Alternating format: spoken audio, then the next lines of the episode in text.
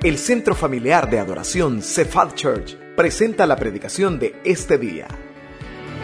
Oramos para que Dios prepare su corazón para recibir palabra viva, poderosa y transformadora en este mensaje.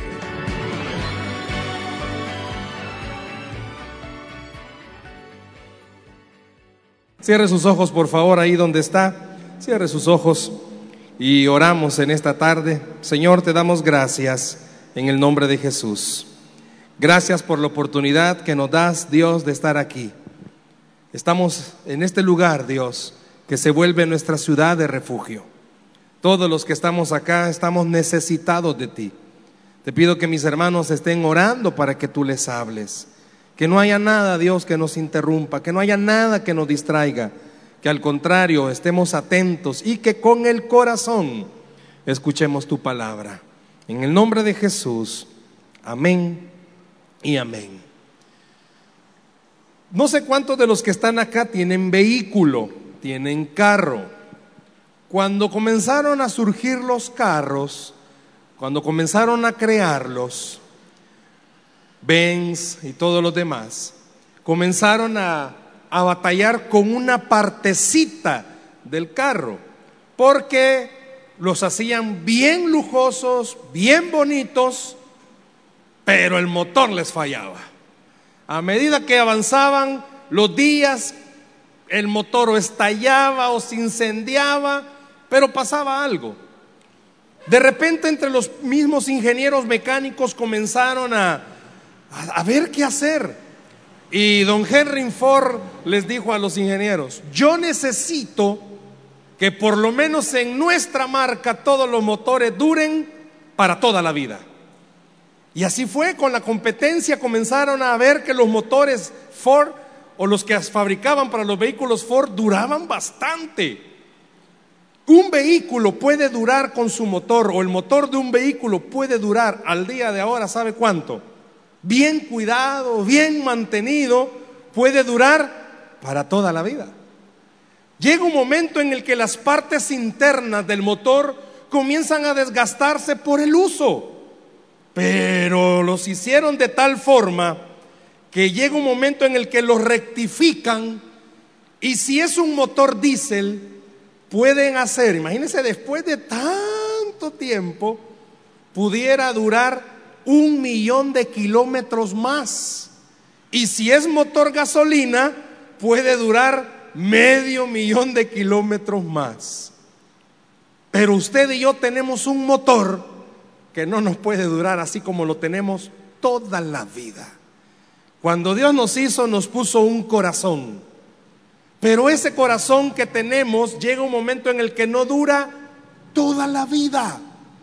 Porque a lo largo de nuestra existencia nos lo han golpeado, nos lo han herido, han jugado con él, nos han decepcionado. Y súmele a todo eso que nuestro corazón está repletamente contaminado de pecado. No nos puede durar toda la vida. Qué galán que fuese como estos motores que llegan en algún momento y nos lo rectifican. No podemos vivir con nuestro corazón así como lo tenemos toda la vida. Y el salmista David llega un momento en el que él reconoce que por el estado de su corazón estaba fallándole más al Señor. Yo no sé cuántos esta tarde pueden aceptar, reconocer, ser sinceros, que hacen intentos por no fallarle al Señor, que hacen intentos por no enojarse, que hacen intentos por no amargarse, por no llenarse de ira, por no andar peleando pero le es imposible. No podemos. Necesitamos, como dice el salmista, que Dios haga algo nuevo en nuestro corazón. Yo quiero que hablemos en esta tarde de ese tema, un nuevo corazón, un nuevo corazón. Vaya conmigo a la Biblia, por favor, al Salmo capítulo 51, versículo 10. Salmo 51, 10. Salmo 51, 10. En las pantallas están siendo proyectados los versos, pero yo le suplico, ¿verdad? Mantenga la Biblia abierta y tome nota. Un nuevo corazón. Salmo 51, versículo 10. ¿Lo tenemos, iglesia? Amén. Lo vamos a leer. Dice así la escritura. David está diciéndole a Dios, crea en mí, oh Dios, un corazón limpio y renueva un espíritu recto dentro de mí. O quiero leer una vez más. Crea en mí, oh Dios, un corazón limpio y renueva un espíritu recto dentro de mí. Llega un momento en nuestra vida en que el motor que tenemos, usted sabe el motor para qué sirve, ¿verdad? En un carro. Es el que le da fuerza, es el que junto al aire y el combustible hace que la máquina, esa carrocería se mueva y pueda funcionar. Nuestro corazón, como decíamos al inicio, después de mucho tiempo, imagínese la edad que usted tiene, cuánto no ha vivido su corazoncito. Imagínese todo lo que su corazón ha recibido, buenas y malas noticias. Ha sido quizás golpeado. Usted mismo hasta el día de hoy está batallando con ciertas áreas. Yo le pudiera pedir que levantara su mano y que reconociéramos los que en esta tarde tenemos algún tipo de, de área débil, de adicción quizás, en la cual sentimos que le fallamos al Señor lloramos genuinamente delante de Él arrepentidos porque no nos, o sea, nos sentimos mal. Es parte de la culpa y llega un momento en el que oramos y le decimos al Señor que nos ayude. Pasamos un buen tiempo de sobriedad, pero después de ese tiempo de sobriedad pareciera ser que volvemos y repetimos la misma historia. Nuestro corazón es el centro de, y me gustó esta definición, es el centro de sentimientos y emociones que durante nuestra vida es golpeada por rechazos, sufrimientos, decepciones de todo tipo, presión familiar o laboral, pero específicamente dañado por el pecado. Llega un momento en que en nuestro corazón le cuesta, yo no sé cuántos se van a identificar, le cuesta creer que Dios de verdad pueda hacer algo, porque ha sido tantas las veces que nos hemos visto decepcionados que nos cuesta creer. Y es ahí donde aumentan nuestras dificultades y nuestra fe se ve atacada. Y es donde necesitamos reconocer que hay una necesidad enorme de un cambio de motor en nuestra vida. Este Salmo 51 ha sido llamado por los teólogos como el gran salmo de la confesión de David después de su pecado, el que cometió contra Urias y su mujer Bexabé, donde habla acerca del remordimiento, habla acerca de la misma repugnancia que tenía hacia él mismo por lo que había hecho, pero también destaca esto, que David después de todo lo que pasó reconoció esto, qué barbaridad ¿Cómo pude haber hecho tal cosa contra Dios? Y muchos de los que estamos aquí esta tarde, quizás nuestra fe ha sido tan, pero tan atacada, o nuestros sentimientos han sido tan atacados, que llega un momento en el que ya no tenemos esa fuerza, ese ánimo para seguir adelante. Yo no sé cuántos han andado, se han subido a un carro donde ya el motor hace tanto, tanto movimiento y no puede avanzar mucho. A veces cuando se va en la calle, no sé cuánto les ha tocado, ver que lastimosamente se ha quedado un carro. Y no porque sobrecalentó, es porque el motor ya no le estaba funcionando. Muchos de los que estamos acá quizás en nuestra vida espiritual no nos estamos dando cuenta, pero nuestro motor está fallándonos. Ya no tenemos esa misma pasión de creerle a Dios. Ya no tenemos esa misma emoción de servirle a Dios. Los que servimos, quizás servimos porque hay que servir y nos mandan los mensajitos de WhatsApp que tenemos que servir. Pero no venimos con ese mismo entusiasmo, esa misma emoción. Quizás los que asisten a algún live group les mandan el recordatorio y ay, si hay reunión hoy, es cierto. Ya no está aquel dinamismo y aquella fuerza. Algo está pasando a ese motor. Y en este salmo, y lo vamos a ver, hay un, hay un paralelismo sinónimo en este salmo. ¿Qué es eso? Que hay palabras que el salmo, que el mismo escritor las repite y que dan a entender lo mismo. Y es lo que vamos a ver y por eso lo voy a pedir que lo dejen ahí en pantalla. Porque en este salmo el salmista, David está diciendo algo que usted y yo necesitamos reconocer en esta tarde. Si usted observa, la primera palabra con la que David comienza es crea. Si pudiera subrayarla, crea. Esa palabra en el original da a entender que es una acción que solo Dios puede hacerlo. Esa palabra crea significa algo que solo Dios puede hacerlo. Usted puede hacer los mil intentos por dejar de pecar, pero no puede. Necesita que Dios le ayude. Usted quiere cambiar y usted quiere evitar enojarse, no puede. Cuenta hasta 10, no, hombre, si ni ha comenzado cuando ya explotó. Usted quiere evitar las malas palabras y allá andan a flor de piel. No puede. Yo no sé, y podemos enumerar más áreas en las que impaciencia. Yo no sé cuántos se identifican que están esperando, pero no pueden. Y le dicen, Señor, yo quisiera, pero no puedo. Por eso el salmista usa esa palabra, crea. Repito, en el original da a entender que es una acción que solo Dios puede hacer. Usted y yo no podemos. Le pidiera que levantara la mano, pero todos aquellos que dicen malas palabras, ay, si la pudiera pedir que la levanten, para que usted solo se dijera, yo no puedo. Y aunque use sinónimos de malas palabras, porque a veces en vez de decir la palabrota usamos sinónimos, hasta eso. Muchos de los que están acá no sé quién se va a identificar tiene el problema que tiene ataques de ira. Le anda pegando a todo y a todos. Ay, después se arrepiente. ¿Cuánta esposa después de haber sopapeado bien al esposo y verlo sangrado? Ay, mi amor, si te amo. ¿Y por qué se ríen? Yo veo que algunas se ríen. Está bien, Pachito el río aquí. ¿Cuánto esposo quizás no contestó de la forma adecuada? volvió a meter las patas. Sabe que el salmista le está diciendo, mire, va a pasar toda su vida en un círculo. Pide perdón, vuelve a fallar. Pide perdón, vuelve a fallar. Hasta que reconozca, necesita que Dios le cambie su corazón.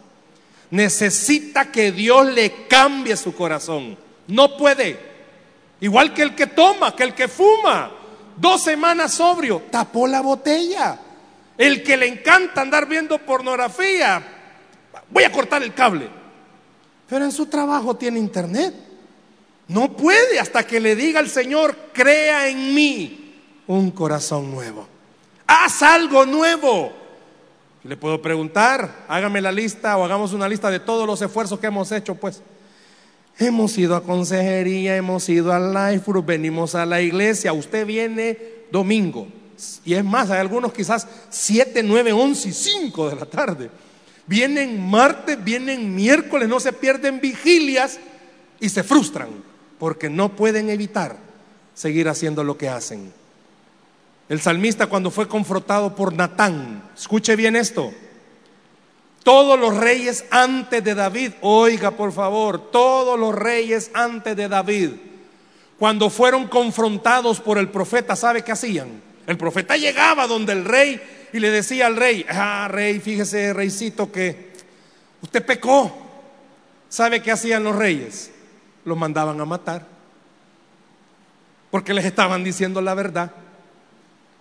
Usted y yo podemos hacer eso.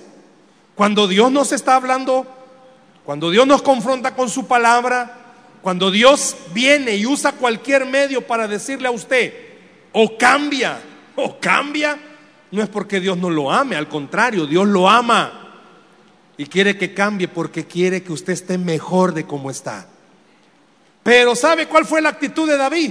David sabía que todos sus antecesores habían mandado matar a los profetas.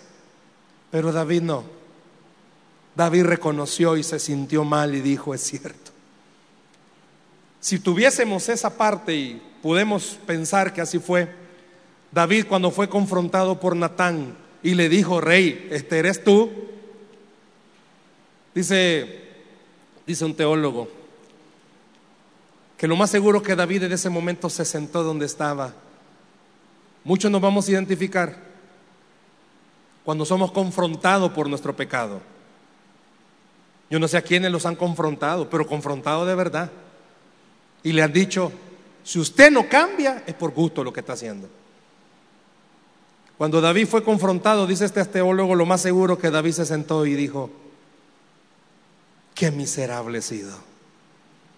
Dios tan bueno que ha sido conmigo. Y yo he venido a fallarle así. Y hace este salmo y le dice a Dios, solo tú puedes cambiar mi corazón. Le puedo preguntar, ¿a cuántos de los que están acá les han pasado cosas que ni siquiera las mandó a llamar, hermano? Y se ha enojado con Dios. Se lo cuento rápido, no toda la historia, pero se lo cuento rápido. Todos conocen a José, el de la historia. ¿Cuándo? Dígame, por favor. Si usted lo encuentra, como dice el pastor, lo voy a invitar a comer. Con el pastor vamos a ir. ¿En qué versículo dice que José le pidió a Dios soñar lo que soñó? Dígame, ¿dónde dice? En ninguno. Fue Dios el que le dio los sueños a José. Y él los contó y por andarlos contando los hermanos le quisieron dar hasta Matacán. Cuando Dios le dio el sueño, Dios ya sabía que los hermanos le iban a querer dar Matacán. José tenía todo para resentirse en contra de Dios. José tenía todo para amargarse. Es más, cuando la esposa de Potifar llegó donde José y lo sedujo, José tenía todo el panorama para decir, no, si Dios no existe, yo voy a trasladarlo al siglo XXI. Si yo sirvo en la iglesia. Y miren cómo Dios me trata. Si yo me congrego en más, yo soy de los fieles que llegan temprano. Y miren cómo me trata el Señor. Doy más de mi diezmo. ¿Cuánta esposa quizás se puede identificar cuando de repente le dan la noticia o se descubre que quizás el esposo ha entrado en una infidelidad y ha sido una gran sierva, una gran mujer de Dios? Ella nunca oró todos los días, Señor, que mi esposo me engañe. José tenía todo el panorama para hacerlo. Pero también le digo, dígame por favor un versículo, vaya, lo invito a comer con el pastor, donde diga que José se resintió, que José se amargó, que José dudó. Yo no sé cuántos de los que están acá estos últimos días han sido días de malas noticias, de cosas que usted no estaba esperando. Y que en vez de tomar la actitud de la que voy a hablar de José, hemos hecho la actitud normal, que nos hemos enojado, resentido, alejado y hemos dudado. La Biblia enseña que José, a pesar de haber pasado lo que pasó, y escuche, a mí me impactó este versículo. Yo no sé si se los puse a ellos. Si se los puse, el de Génesis 42, no, ese no, perdón, ese no. Fíjese que me impactó cuando leí esta parte. Dice que cuando llegó la sequía a Egipto y a todos esos pueblos, y llegaron los hermanos de José a pedir comida, y José los comenzó a tratar mal. Rubén, el hermano mayor, el que cuando querían matarlo dijo, no, no, no, no lo matemos. Me impactó cuando leí esa parte donde dice Rubén, ¿saben por qué nos está pasando esto? Porque nuestro hermano nos gritaba y nos suplicaba que no lo vendiéramos. Quiere decir que José sí tenía todo el panorama para resentirse, pero no lo hizo. ¿Sabe por qué no lo hizo? Porque cuando usted permite que Dios forme en usted un corazón nuevo, no lleno de maldad, no lleno de duda, sino que un corazón de fe, usted entiende que hasta lo más duro que le esté pasando es parte del plan de Dios para bendecir su vida. Entiende que esa pérdida para Dios no es pérdida, es ganancia. Entiende que esa puerta cerrada en realidad no es puerta cerrada, es la oportunidad para que se abra una puerta que jamás usted se imaginó que se iba a abrir. José sabía algo. Por eso cuando dice, no puedo hacerle este mal a Dios, imagínese, no puedo hacer este mal en contra de Dios, es porque José en su corazón sabía esto. Dios no es malo, Dios es bueno. ¿Cuántos pueden creer que Dios es bueno? Fíjese bien, ¿cuántos creen que Dios es bueno? Si le dan un aplauso, déselo al Señor. Quizás el corazón que tenemos ahorita, pues sí, hermano, cuántos golpes no ha recibido, cuántos maltratos, vaya, cuántos de los que estamos acá, quizás nuestra casa no es el hogar, dulce hogar que nosotros quisiéramos. Venden esos voladitos para colgar llaves. Hogar, dulce hogar. Quizás hasta con ese se lo han tirado a usted. Quizás no tiene todo lo que necesita. Y quizás por eso su corazón está. Ay, qué tan difícil que me es, me resulta creer que de verdad las cosas cambian. No sé cuántos pueden estar así. Por eso a veces los padres vemos a nuestros hijos con actitudes y ¿qué le pasa? ¿Qué le sucede? Ya le he contado, nuestro hijo mayor este mes cumple 18 años. Ya se me creció, entre más cumple él, menos cumplo yo. Llega a 18 años y entró en una etapa donde, mira, me quiero dejar crecer el pelo. Si mis entrañas y entrañas, me voy a dejar crecer el pelo. ¿Y hasta dónde te lo vas a dejar crecer? Es que me quiero hacer cola. Se quiere dejar hacer cola. Vaya, pues dejártelo crecer. Mi esposa me volteó a ver y yo ya sentí, ¿verdad? Aquí lo sentí, pero dije, no, Dios la detuvo. Comencé a orar y le dije, Señor, vos vas a hacer que este bicho cambie su, su idea loca que tiene. Llega un día, ya el pelo largo, ya estaba a punto, ya, no tan largo hasta con cola, pero ya largo, me pregunta y me dice, séme sincero, ¿cómo me veo? ¿Querés que te conteste como tu papá, como tu amigo, como tu pastor? Le digo. De las tres, te ve feo, le digo. ¿Por qué? Me dijo. Porque tu pelo es igual a mi pelo, rebelde, feo. Nuestro pelo es feo, horrible. Nos vemos más cabezones de los que somos y comencé, ¿verdad? Y aproveché todo lo que quise decir al principio. Comencé a decirle, va. Vi su cara. Ya vengo, me voy a cortar el pelo. Me. Se cortó el pelo, santo remedio. ¿Sabe qué hice? Orar. Que Dios le cambiara el corazón a este baboso. Es el único que podía hacerlo. Yo no. Yo no podía decirle a mi hijo eso. Muchos de los que estamos acá, quizás como papás, queremos batallar en esa área porque vemos que nuestros hijos están entrando en una edad, híjole, donde comienzan a tomar decisiones bien extrañas. Ore que Dios les cambie el corazón. Porque entre más los presiona, más rebeldes se ponen. Es igual que los esposos. ¿Cuánta esposa no quisiera cambiar al esposo que tiene? O sea, el mismo pero de diferente forma. ¿Cuánta no quisiera cambiarlo? En la célula de matrimonio a veces hago esa pregunta y mejor ya ni la vuelvo a hacer, hermanos. Porque a veces la esposa quizás tiene un esposo chiquito y, ay, es que lo quisiera alto. Pero en fe, dice. Yo no sé cuántos de los que están acá necesitan esta noche junto a mí reconocer y decirle, Señor, solo tú podés cambiar esto en mi vida. Solo tú podés cambiar mi corazón. Pero sigue el versículo. Para los hebreos la palabra corazón no es como usted y como yo, que corazón quizás solo lo podamos entender como el órgano que tenemos que permite que la sangre sea bombeada y circule. No, para los hebreos el corazón es el lugar donde ellos tienen sus emociones, o lo entienden así, que el corazón es el lugar donde tenemos emociones, voluntad. Y oiga esto, hasta el intelecto.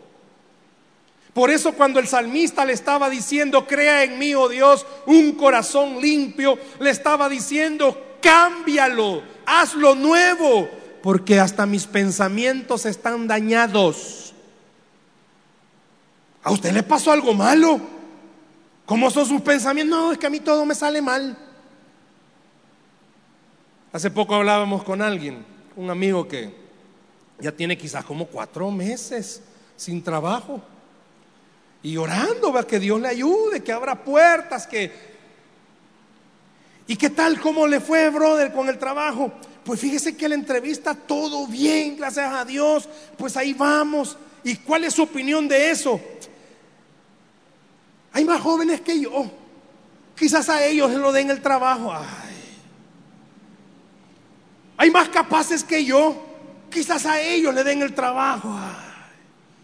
Yo no sé cuánto quizás Dios le ha dicho que lo va a bendecir, que le va a abrir una puerta, que le va a ayudar, pero siempre ponemos peros antes de todo.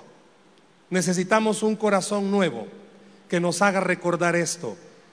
Las puertas no se abren porque nosotros tengamos las llaves. Las puertas se abren porque Dios tiene la llave. Si es Dios el que le va a abrir la puerta, hermano, no importa dónde se vaya a meter, Dios le va a abrir esa puerta. Hace poco aquí en el colegio invité a unos profesionales y hubo algo que uno de ellos dijo. En todos los trabajos que me han contratado, yo soy el que menos califica, porque no tengo los estudios que piden, pero siempre me dan el trabajo a mí. ¿Sabe por qué? Porque ora y cree que Dios sí puede abrir puertas. Yo creo que usted y yo en esta noche necesitamos reconocer que nuestros pensamientos muchas veces son tan llenos de negativismo. Es cierto, hermano, la gente es mala y hay gente que es más mala que la carne de tunco y cruda. Es cierto, hay problemas que usted no los llama, llegan solos. Pero usted tiene que tener un corazón nuevo en el sentido de recordar esto. Sus pensamientos tienen que ser pensamientos diferentes. Dice la Biblia que los que amamos a Dios, todas las cosas nos ayudan a bien. La pedrada más grande que le caiga le tiene que ayudar a bien. Su mente, es más, yo no sé a quiénes les pegaron una regañada esta semana. Esa regañada tiene que ayudar a bien. Si tenemos un corazón malo, nos resentimos, nos enojamos. Cuando la esposa le llama la atención al esposo, ya pasa empurrado una semana sin hablarle. Tiene que tener un corazón nuevo. Tiene que tener un corazón distinto, un corazón que crea que Dios de verdad va a hacer las cosas, un corazón que no esté contaminado. Pero sigue, le decía que hay un paralelismo sinónimo, hay dos palabras que dicen lo mismo. Y vea lo que dice la siguiente línea, y renueva un espíritu recto dentro de mí. ¿Sabe que esta palabra renovar se pareciera a crear? pero está hablando de su espíritu. Es decir, el salmista está diciendo esto. Todos los que estamos acá, quizás hay alguien que sea la excepción, pero todos hemos aprendido por fuera a estar bien. Si la gente nos mira y estamos bien, por fuera nos vemos calidad. Si hay gente que por fuera hasta dan ganas de, qué barbaridad, hablemos porque se mira calidad. Pero por dentro están bien acabados. No tienen fe, no tienen ánimo, son negativos, son pesimistas. Son llámala salando. Todo lo que hacen, y no, estoy salado. Pues puede pasar, salen y son a los únicos que se les funde el carro. Son a los únicos que les roban las cosas. Por eso el salmista dice, no solo crea en mí un corazón nuevo, permite que yo me vea bien tanto por dentro como por fuera. Muchos hemos aprendido a andar por fuera bien. ¿Qué tal hermano? Bien en victoria como Pepitoria, dice. Pero por dentro anda todo mal. Tristón. Por eso dice que los ojos son las ventanas del alma. Por fuera usted anda bien jovial, pero por dentro no. Anda decaído. ¿Por qué lo dice? Porque sus acciones lo demuestran. Porque ya no tiene la fe que tenía antes. Ya no tiene la energía que tenía antes. Se resiente por todo más fácil. Se enoja más fácil. Se aísla más rápido. Porque por dentro usted necesita que Dios renueve su espíritu. Y la palabra espíritu que usan ahí está dando a entender que es aquello que no solamente es emociones, sino que es su vida misma. Hay mucha gente, hay mucha gente de los que están acá que salir, por eso andan saliendo como que fueran mi tour del turismo.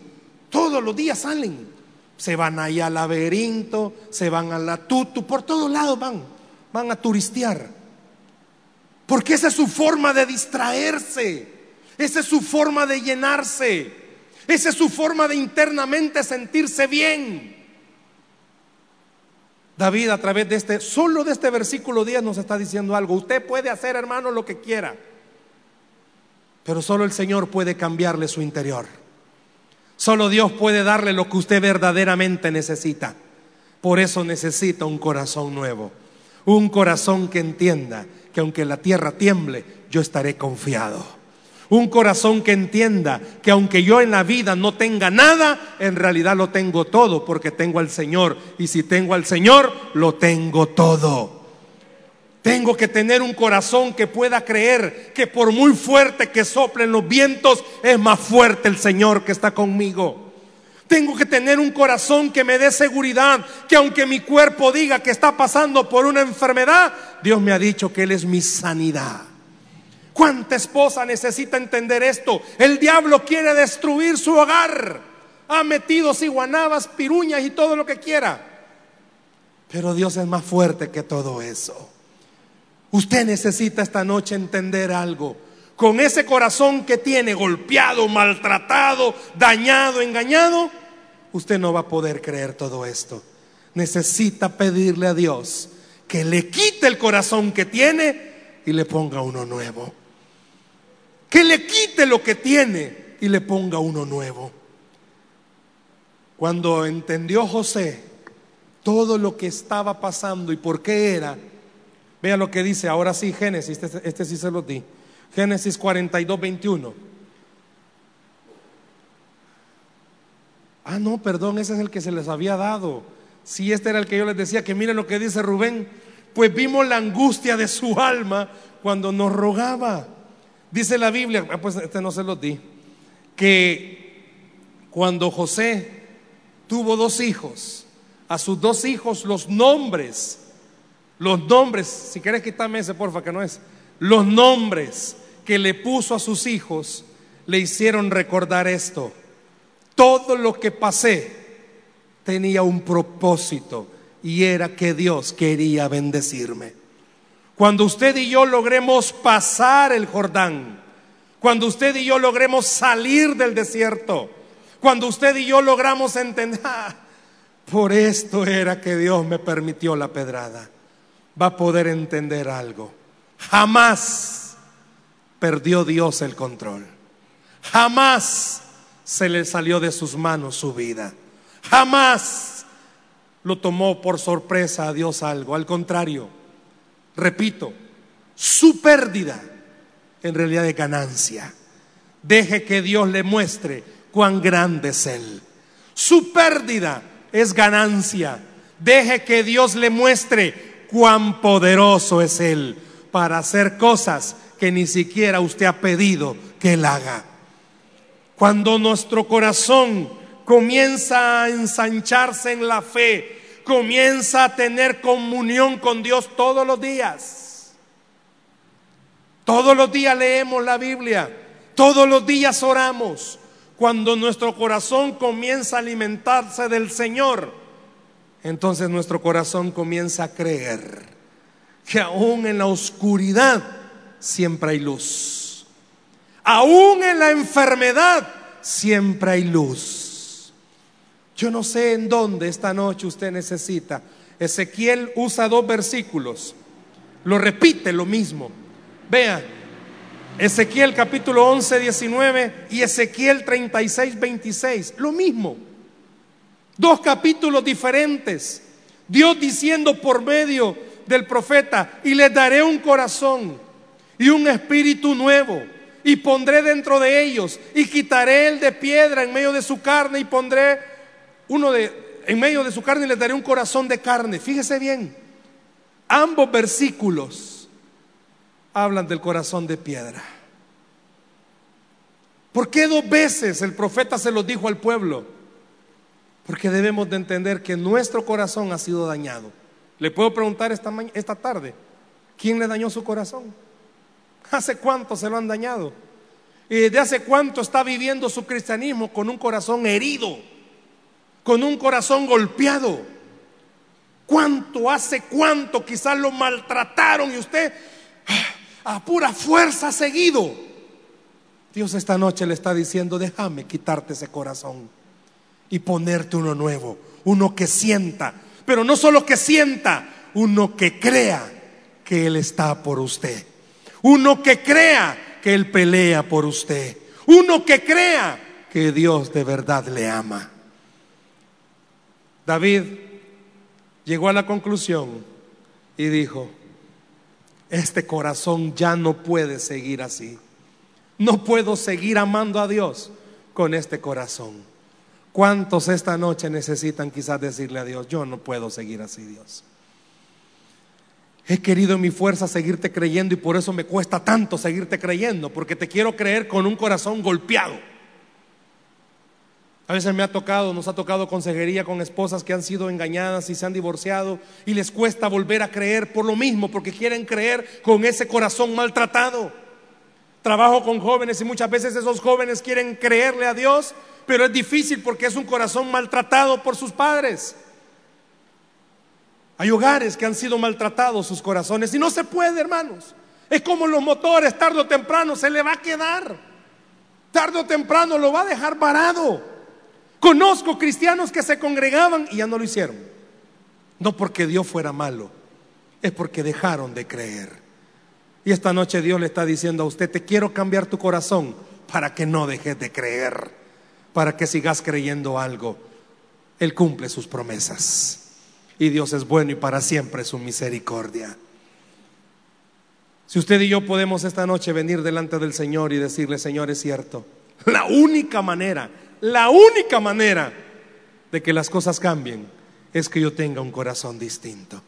No puedo seguir cristianamente hablando con el mismo corazón.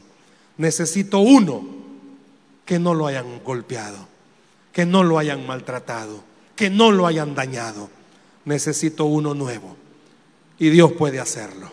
Dios quiere darle esta noche un nuevo corazón. Dice la Biblia que al que cree, todo le es posible. Denle un aplauso a Jesús, por favor, esta noche. Usted y yo necesitamos un nuevo corazón para servirle al Señor. Yo quiero pedirle que cierre sus ojos ahí donde está, por favor. Cierre sus ojos ahí donde está. Y con sus ojos cerrados yo quisiera pedirle en esta noche, usted no puede seguir viviendo si tiene un corazón dañado. Usted no puede seguir viviendo si tiene un corazón golpeado. Esperamos que este mensaje haya sido de bendición para su vida. La Biblia dice que Dios es santo y el ser humano es pecador, pero en su gran amor, el Padre envió a Jesucristo a morir en la cruz para pagar por nuestros pecados. Luego lo resucitó para darnos vida eterna. Si usted cree en Cristo como Salvador y Señor, hable con Él diciendo, me arrepiento, perdona mis pecados, te ruego que me salves. Ponga su fe en Él y crea que solo Cristo le puede salvar. Bienvenido a la familia de Dios. Le invitamos a congregarse en Cephal Church los domingos a las 7 a.m., 9 a.m., 11 a.m. y 5 p.m. Visite nuestro sitio web cefadchurch.org o búsquenos en las redes sociales como Cefad Church. Dios le bendiga.